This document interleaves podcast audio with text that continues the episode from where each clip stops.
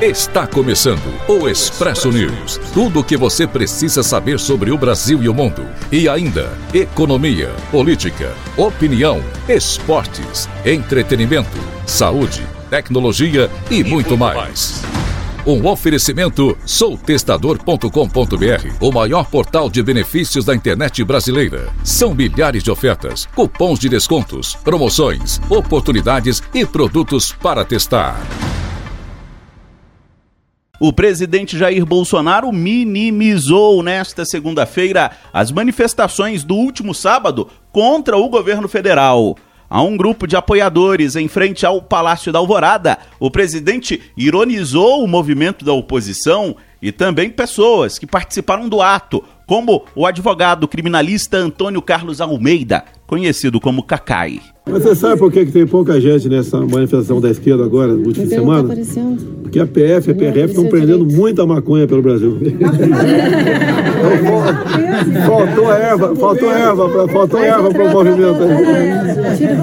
Faltando dinheiro também, viu? Faltando dinheiro também.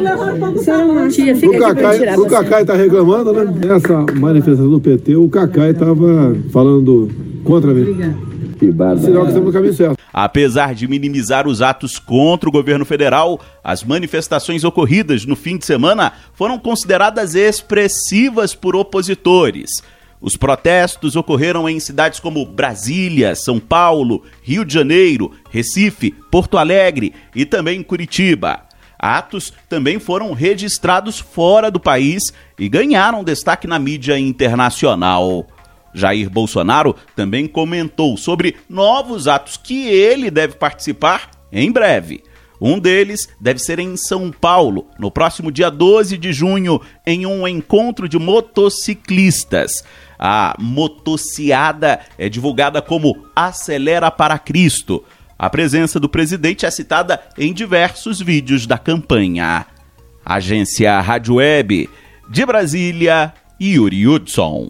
O Congresso Nacional tem sessão marcada para esta terça-feira para análise de 18 vetos presidenciais e três projetos de lei, entre eles o que estabelece cerca de 20 bilhões ao orçamento federal de 2021 para o pagamento de benefícios sociais. O projeto abre crédito suplementar de 19 bilhões de reais para orçamento, valor que havia sido vetado pelo presidente Jair Bolsonaro na sanção da lei orçamentária anual. Segundo o executivo, a abertura do crédito não vai afetar a meta fiscal para 2021, já que os valores serão compensados por vetos a outras destinações orçamentárias. O dinheiro será distribuído para o pagamento de seguro-desemprego, benefícios previdenciários, compensação ao Fundo do Regime Geral de Previdência Social, benefícios de prestação continuada e da renda mensal vitalícia, remuneração a agentes financeiros e subvenção e subsídios à agricultura sustentável, ao programa de financiamento às exportações e a outros setores. Reportagem Laísa Lopes. Nove em cada dez brasileiros consideram grave a situação da pandemia de Covid-19 no Brasil.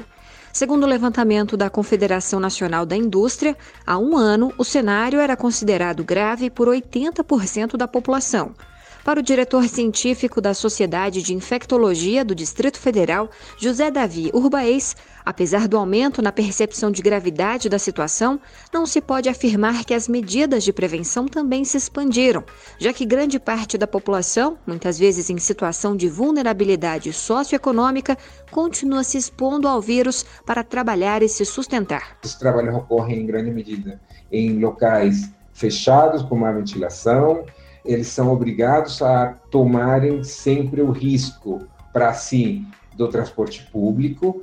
Todas essas circunstâncias extremamente desfavoráveis fazem com que a possibilidade que a consciência da gravidade pudesse melhorar os cuidados não aconteça, porque está fora da governabilidade das pessoas. Segundo o senador Confúcio Moura, a vacinação, além de beneficiar a indústria nacional, será de fundamental importância para a retomada da economia brasileira. Enquanto não houver uma vacinação massiva, o comércio não reage, o empresário não investe, a desconfiança é enorme, o capital estrangeiro deixa de entrar no país e os pequenos negócios também são fechados. Enfim, a um mundo de dificuldades de, de, da vida dos negócios. Segundo o Ministério da Saúde, até 28 de maio, 21 milhões e meio de pessoas tomaram a segunda dose da vacina, cerca de 10% dos brasileiros.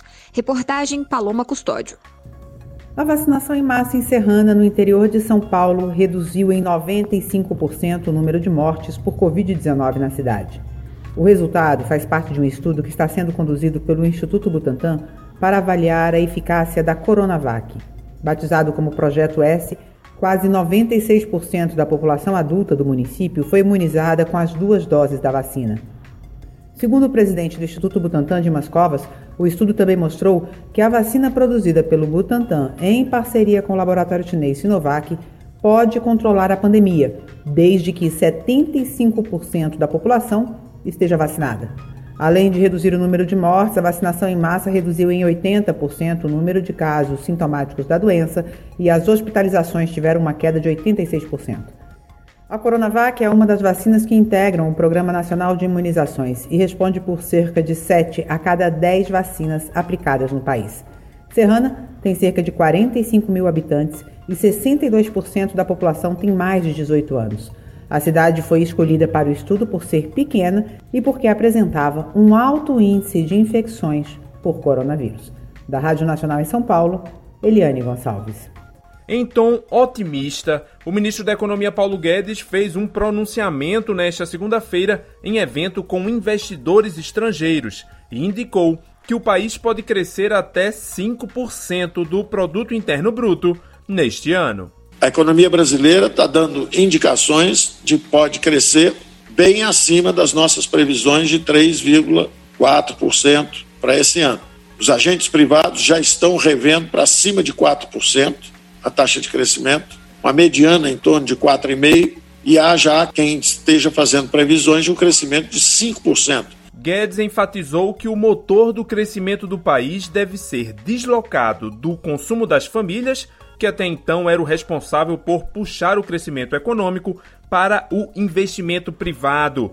O ministro citou que a eleição dos novos presidentes da Câmara e do Senado possibilitou uma coalizão parlamentar favorável à aprovação das reformas defendidas pelo Executivo e destacou as privatizações dos Correios e da Eletrobras em tramitação no Legislativo como grandes oportunidades para o investimento estrangeiro no país. Os programas anteriores eram de venda de subsidiárias. Agora nós estamos vendendo Correios e Eletrobras. O Estado brasileiro está saindo das atividades onde empresas estatais, Eletrobras, Siderbras, Portobras, Nuclebras, Telebras, o Estado brasileiro está sendo transformado. E nós estamos convidando o capital estrangeiro e o capital privado nacional para darem sequência nesses grandes investimentos da próxima década. Paulo Guedes disse ainda que o governo pode estender o auxílio emergencial caso a pandemia se prolongue. A última parcela do benefício será paga em julho. O evento que o ministro da Economia participou foi o Fórum de Investimentos Brasil 2021,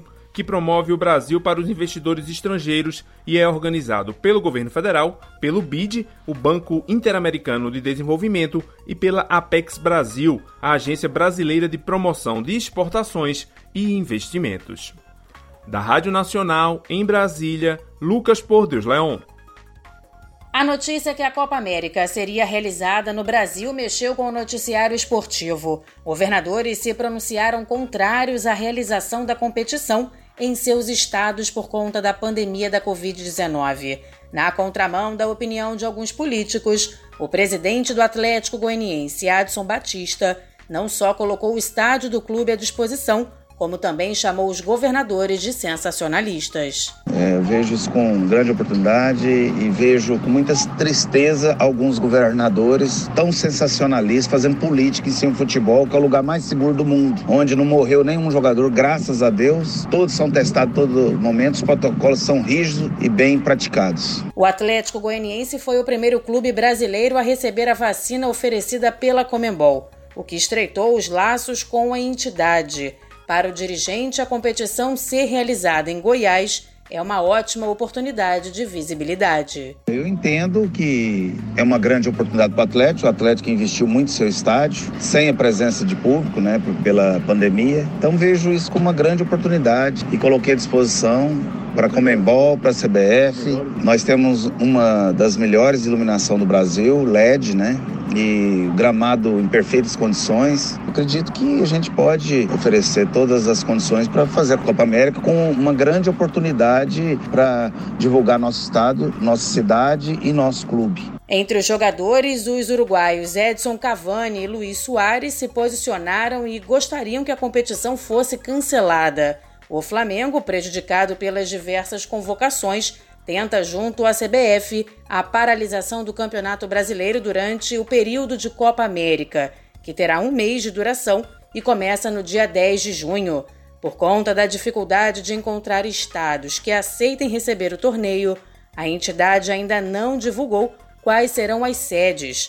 Nos bastidores, o planejamento é que a competição aconteça no Distrito Federal e a final seja realizada no Maracanã, no Rio de Janeiro. Agência Rádio Web com informações da Copa América, Daniela Esperon. E agora, o tempo e a temperatura. Nesta terça-feira, pancadas de chuva com trovoadas são esperadas para praticamente todo o estado de São Paulo, Rio de Janeiro, Centro-Sul e Triângulo Mineiro e no Espírito Santo o dia fica nublado e a chuva mais forte acontece entre a madrugada e a manhã. A temperatura no sudeste do Brasil pode ficar entre 12 e 30 graus. Já os índices de umidade relativa do ar variam entre 20 e 100%. As informações são do Somar Meteorologia. Larissa Lago, o tempo e a temperatura.